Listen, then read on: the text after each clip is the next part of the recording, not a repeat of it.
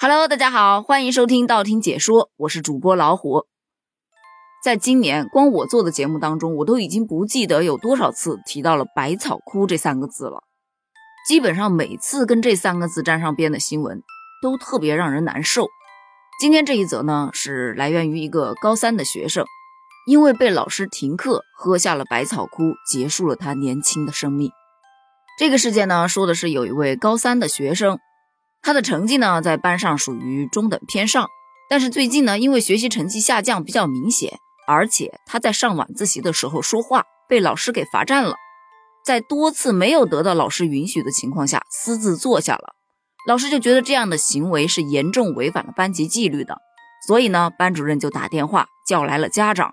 而当这位学生的家长来到了老师的办公室的时候，老师就把这位学生也叫来办公室。当着家长的面来沟通他最近的情况。其实学生因为学习原因被请家长，这个是非常正常的一件事情。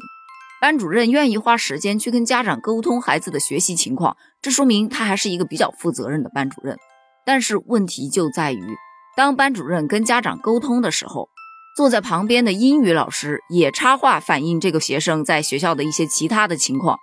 而这位学生呢，立马就觉得非常的没有面子。他情绪就非常的激动，差点跟英语老师起了冲突，当然最终被母亲给拉住了。随后呢，这名学生就被母亲从市区学校带回了老家去做反思。而事情的争议点可能就在这个地方，因为据班主任所说，这位学生在跟英语老师起冲突的时候，拿圆规划伤了英语老师的手，所以他才被停课。但是孩子的母亲却不能认同，他表示儿子当时拿的是圆珠笔。根本都没有碰到英语老师就被他给拦住了，所以在事后，这位孩子的家属要求学校提供事发现场的监控以及英语老师伤口的照片，都被拒绝了。那孩子到底有没有划伤英语老师，真的现在不得而知。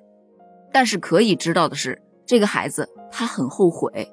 他在被妈妈接回家反思的这七天时间里，是写了一次又一次的检讨书。而妈妈在这个过程当中也一直在跟老师沟通，非常的焦急。老师您好，请问事情处理的怎么样了？老师，明天能去了吗？都怪我没有教育好他，他自己反思了，也知道错了，能给孩子一次学习的机会吗？老师，他已经认识到自己的错误了，写了一次又一次的检讨书，您看看可以吗？不行，我让他再重写。而连续几天的信息，老师也曾经回复过一个不能。这个得听领导通知。之后，对于母亲的大多数消息，这位老师并没有给他一个任何实质性的回复。而在母亲跟班主任沟通的这个过程当中，这位学生在家里是非常的焦虑，因为他平时对自己其实要求很高，高考的目标是上海复旦大学的医学系，他也非常害怕自己因为停课一周而跟不上学校的课程进度，因而他的压力很大，而且抵触情绪也很大。所以在三十号的凌晨，趁母亲上班的时候，他就独自一人喝下了这个夺命药水百草枯。在被送往医院救治之后，住院期间，他还跟母亲说，等自己得救之后，想要先休学一年，等到来年再好好的备战高考。虽然住院一周之后，他的症状得到一些缓解，CT 的片子里面看，他的肺部似乎是已经恢复，但是接下来的病情却急转直下，在最后的时间里。他无法呼吸，意识淡薄，不能再挣扎了，于是就这样离开了人世。在他最后的日子里，我想他应该是非常非常后悔的。而通过这个事件，我想表达的主要有两个观点。首先，第一个，百草枯，哎，怎么那么容易买到呢？根据国家农业部曾经在北京的一场会议上通报称，百草枯年均中毒发病的人数可能达到了数万人。对，没错。它可能在除草方面是非常的优秀，见效又快，而且无残留，也不会损害植物的根部，也不污染环境。但是它有极大的副作用啊！它对人是具有极强的毒性，而且致死率是非常非常高的。当它进入到体内的时候，就会直接入侵肾脏啊，包括肺部啊，最终就会导致多器官衰竭，然后病情恶化，最后死亡。当然，它也不是百分之百就完全没救。通常情况下说，如果患者服用的药量比较少，而且治疗的时间比较及时，是有可能完全治愈的。但是这个生还的概率还是微乎其微的，所以十分建议啊，对这种药品的销售一定要去管控一下。我想讨论的第二点就是说，这位班主任到底有没有责任？有很多网友表示啊，这班主任肯定是有责任的，说班主任给这位学生的处罚过重，人家是高三的学生，你让人家停课这么长时间，这不是毁了他的前程吗？当然，也有持反对意见的，就觉得不能够让老师去承担责任，因为这个老师也不过是想要去管好这个学生。如果说老师去处罚了，会寒天下教师的心。其实就我看来，这两种说法都没有什么大毛病。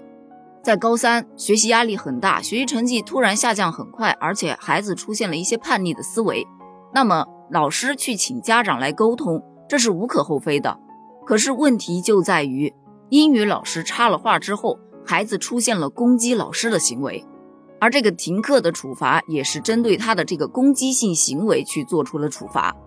因为根据中小学教育惩戒规则，学校和教师可以在学生存在不服从。扰乱秩序、行为失范、具有危险性、侵犯权益等情形时实施教育惩戒，其中违规违纪情节严重或者影响恶劣的学生，可以适用严重教育惩戒，包括停课停学。那么这个就又得回到咱们之前说到的那个争议点上，这个孩子他的情节到底是不是很严重？如果说他确实有伤到老师，那么情节可能真的很严重。但是据妈妈所说，他把孩子拉住了。那妈妈这么小的力气能够拉住他，说明这个孩子还是可控制的，那么他情节就不算特别严重。当然，惩戒的目的应当是善意的、正当的、适度的，而不能无度或者刁难。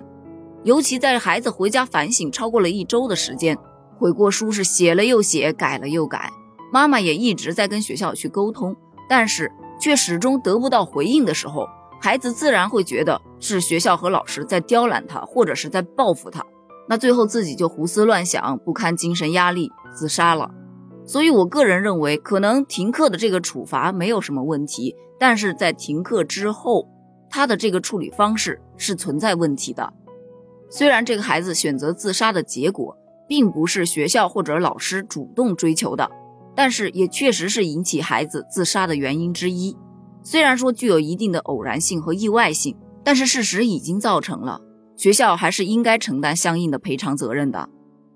那么关于这件事情，你又是怎么看的呢？欢迎在评论区给我留言哦，咱们评论区见，拜拜。